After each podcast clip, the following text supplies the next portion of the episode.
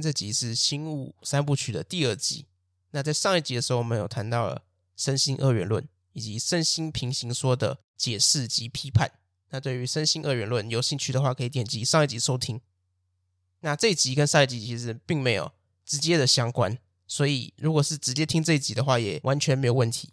而这集我们来到了唯心主义，或者我们可以说观念论。当我们在讲唯心论跟观念论的时候，其实我们紫色的词是同一个词，也就是 idealism。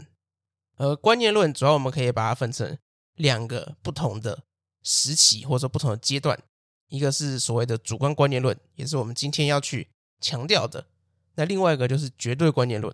我们今天其实不会去讲绝对观念论。第一个就是它太复杂了。我们所指的绝对观念论，其实就是指德国唯心主义，包括费希特、谢林、黑格尔那个脉络。它当然是非常的困难。如果对于黑格尔有一点了解的话，就知道黑格尔并不是每个人都有办法读的。那包括我自己也没有办法完全去理解他的想法。所以我们这集会。着重于主观观念论的思想。主观观念论，我们要谈的一位哲学家，他叫做伯克莱。其实，当我们在讲美国的那个伯克莱的那个大学的时候，我们在讲的其实就是这个人。但他其实并不是美国人，他是一位爱尔兰的神职人员。他是先修读哲学，然后之后再修读神学的一位哲学家。而我们在讲伯克莱的时候，其实我们就会把它归纳进。经验主义三巨头的其中之一。那经验主义三巨头包括洛克、伯克莱以及休谟。而另外两个名字相对起来就比较有名嘛。洛克，我们在前几集在讲天赋人权的时候，我们一直会提到他的名字。包括历史课本、公民课本，可能你们都会去看过这个洛克这个人。那休谟，如果是对经验主义有一点兴趣的话，可能会先认识到的也是这个人的名称。因为他是作为一个经验主义的最终集大成，而伯克莱的名字其实就比较少人认识，但其实他们三个在经验主义当中都有非常大的影响，包括我们可以说伯克莱其实是我们的经验主义变成我们所谓的完整的经验主义，其实是建立在伯克莱的思想当中。因为我们在谈到洛克的经验主义的时候，其实洛克是有保留实体的存在的，而伯克莱就是完全否定了任何的实体。所以他认为说，一切的东西，或者说一切我们认知的世界，其实都是唯心的，都只是我们的观念。所以为什么他会叫做主观观念论的原因，其实也是因为如此。那我们刚刚有讲到，伯克莱他是作为一位爱尔兰的神职人员嘛。那既然他是神职人员，他当然就是一位有神论，一位神的信奉者。所以他当然是反对我们所谓的无神论，而他认为说。当我们去谈唯物论的时候，其实唯物论就很容易导致无神论。就像是我们在当代，我们认为说这个时代是一个科学的时代的时候，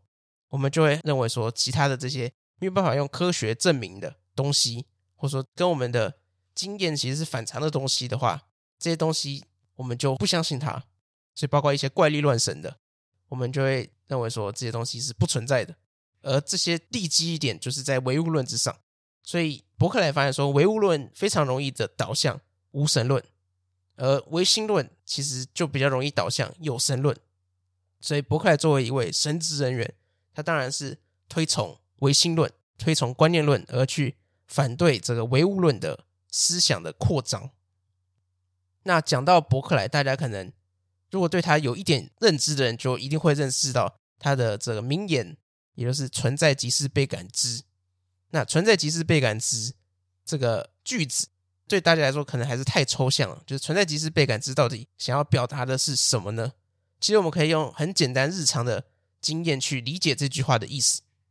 就是当我们今天认知到一个东西的存在的时候，假设我们今天想象有一个书房，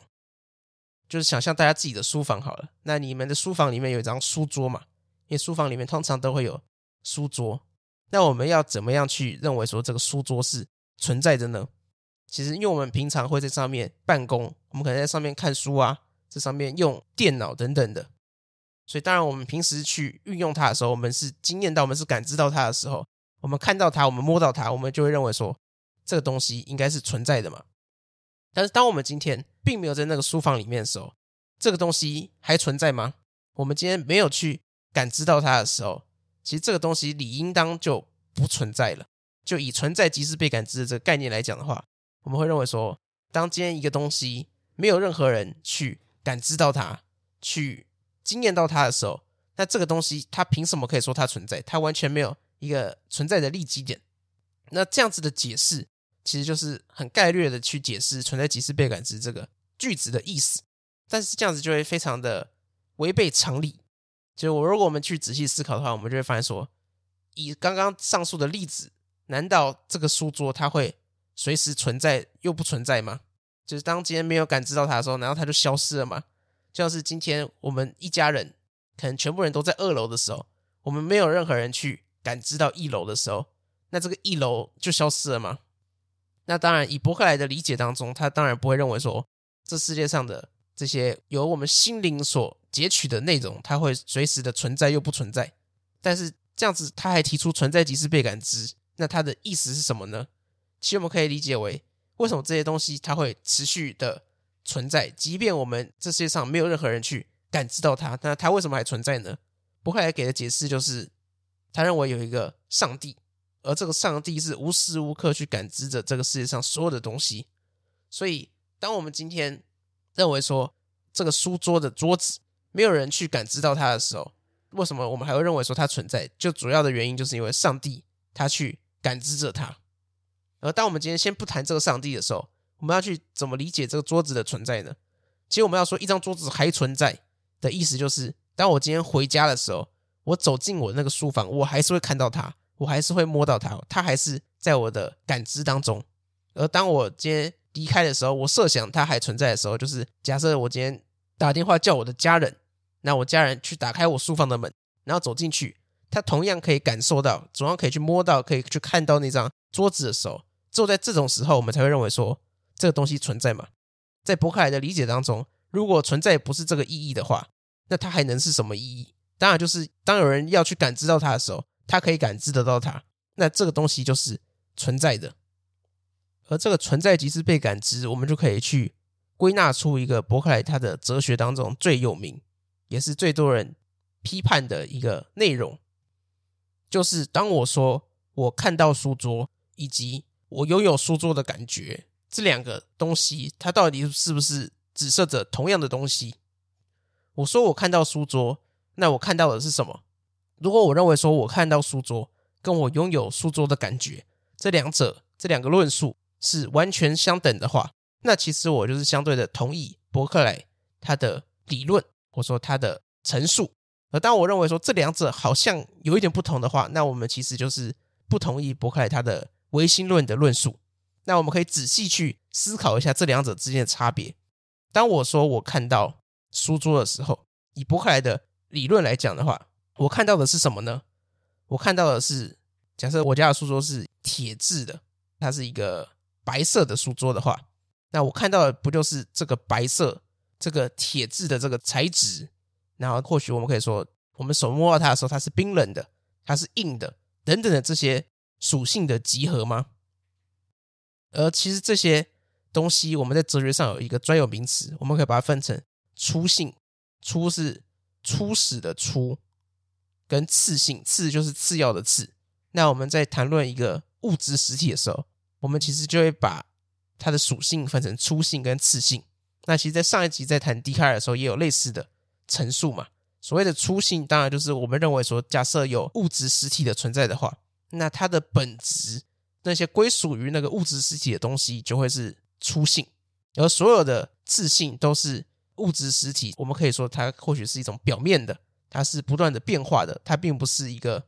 不变的核心，或者不变的本质。就像是我们今天说，一张桌子是铁制的，它是冰冷的，它是白色的，但是这些外在的属性其实都是可以去变化的。当我们今天说这张桌子是白色的时候，我们是指这个桌子客观的，假设有这个物体存在的话，那是这个客观的物体是白色的吗？可是当我们今天打上不同的灯的时候，这个桌子的颜色又改变了，所以我们会说这些性质更接近于我们的主观的观念。与其说它是客观的属性，它是属于那个桌子本身的，不如说它是我们主观的观念，它是借由我们的心智所去给予的。最好的例子，我们可以举一个例子，像是我们国高中的时候不是都会做一些简单的这种科学实验嘛？就是我们先把一只手放到一个热水里面，然后再另外一只手放在一个冰水里面，然后之后我们两只手同时放进一个常温水里面。那那个水的温度其实是一样的嘛？就两只手感受到那个水温其实是一样的。但是我们会认为说，有一只手感觉到是热的，有一只手感觉到是冰的。那为什么会有这样子的感觉发生呢？如果那个水是一个恒温的，那我们两只手去感知它的时候，不是应该会感受到一样的温度吗？因为那个温度就是固定在那里的，它是客观的。我们发现说，这个温度其实与其说它是属于那个水，它是客观的。不如说，那个温度其实更接近于就是我们主观的观念，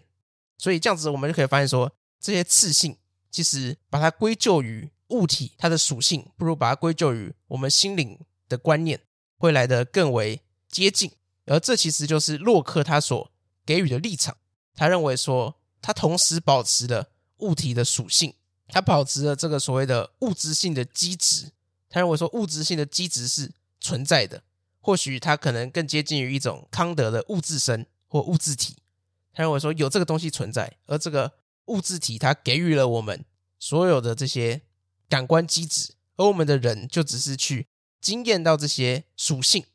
所以在洛克他的理论当中，他认为说我们所拥有的这些感觉并不是主观的，而我们是接受到这些由物体所给予的这些次性、这些属性。但是在伯克莱的哲学当中，他就认为说，当我们想要去假设一个物体的存在的时候，我们需要去给予理由，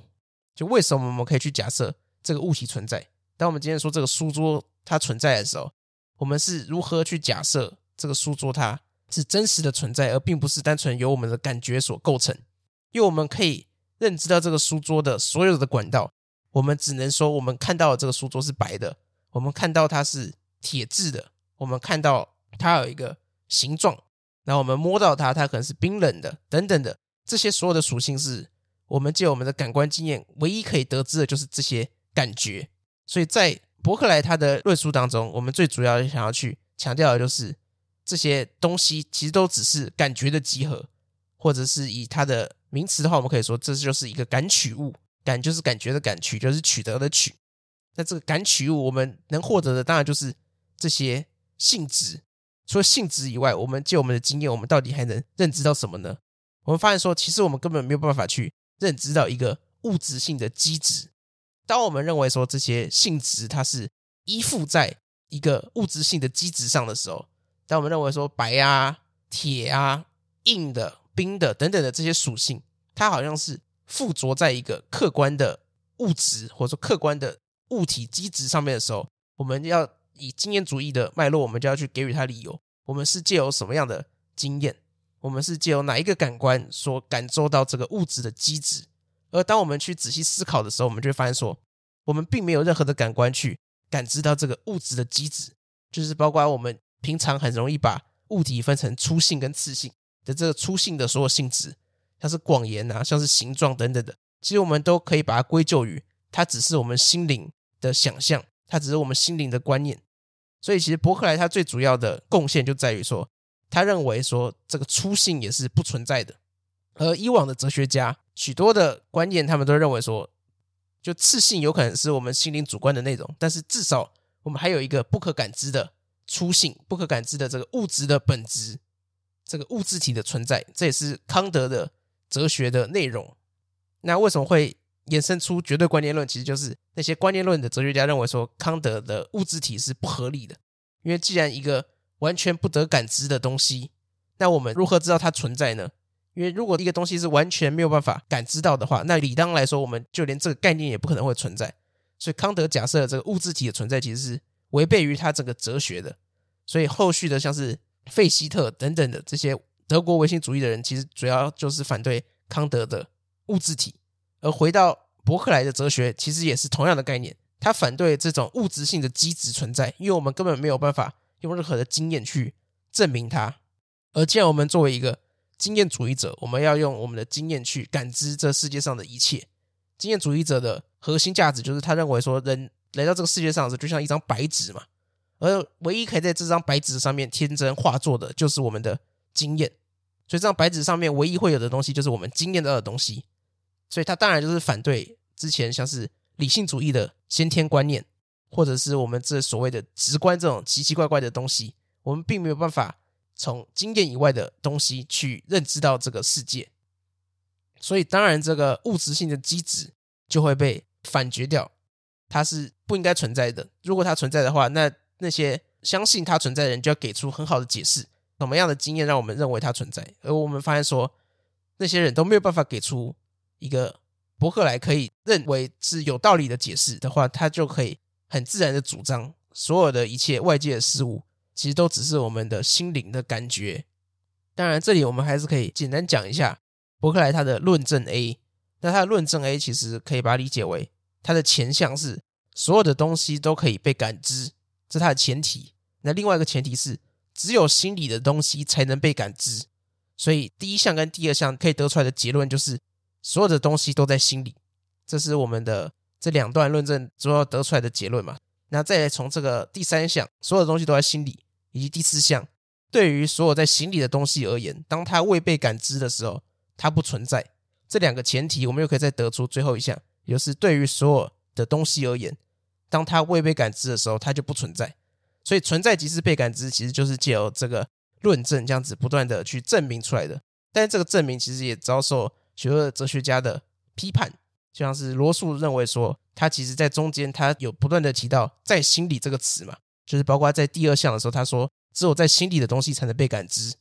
以及第三项的所有东西都在心里，还有第四项的对于所有在心里的东西而言，当它未被感知，它不存在的这个三个所提到的这个词的时候，其实它存在着两种不同的概念，一个是这个在心里的属性，它是属于一种依赖于心灵而存在的。或许我们可以把它理解为像是情绪这种东西，它不但是可以被心灵感知，而且它也完全依赖着心灵而存在。那另外一个就是跟心灵有某一种关系。如果我们把在心理理解为跟心灵有某一种关系的话，那其实这两种不同的对于在心理这个词的解释，就会造成完全不同的陈述。所以我们可以发现说，这样子论证下来，其实包含着这两个概念。而当我们认为说其中一个，应该要套在这所有的在心里的这个概念的时候，就会发现说前段跟后段是没有办法去连结的，它是没有办法去论证的。所以罗素也提出了他认为说伯克莱的论证 A 其实是有一点问题的。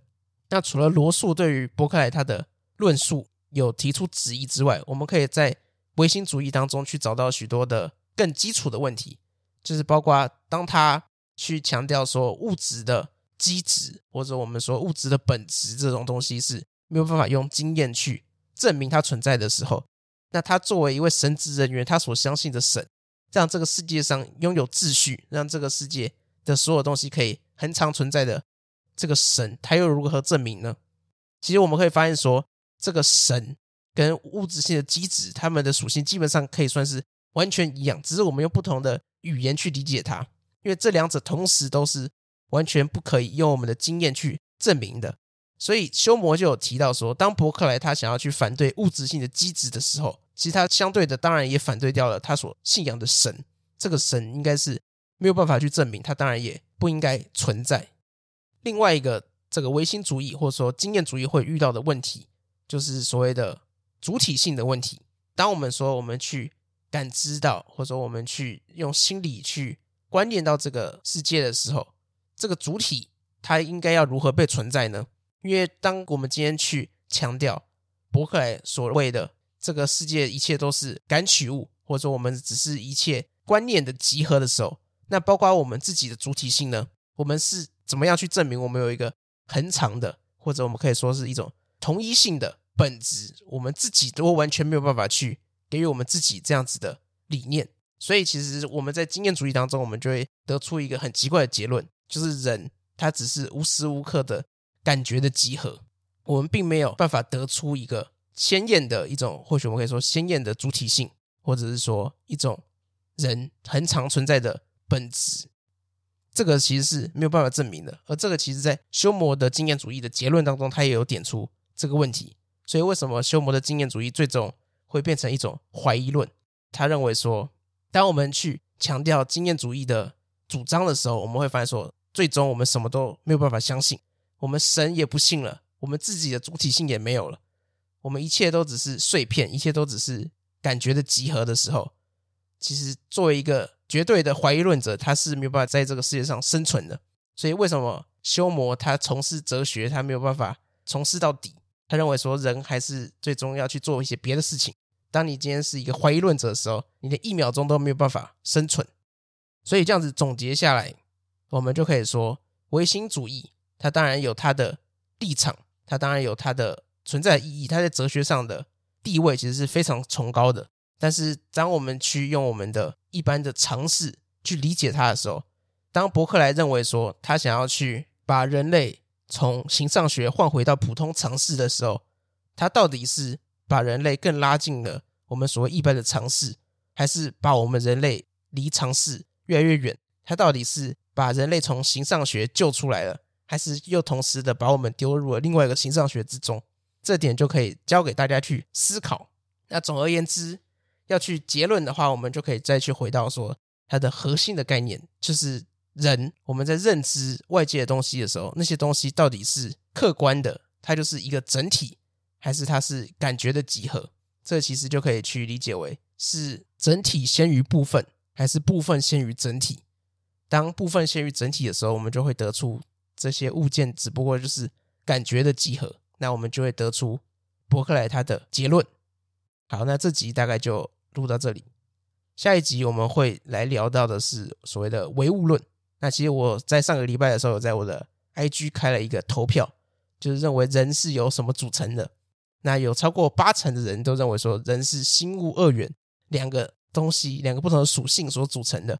那大概有十几趴的人认为说，人是唯心的，人是由这种或许我们可以说非物质的实体，或许是灵魂啊等等的这种东西所组成的。那完全没有人，这个是我出乎意料的，零趴的人认为说，人是唯物论。人是完全由物质所组成的，其实这一点让我非常的意外啊！我以为唯物论者在当代是非常的流行的，所以下一集我们就会尝试用唯物论的观众试图去说服大家，跟大家说，你以为的心灵，你以为的灵魂，其实都是不存在的，一切都只是物质。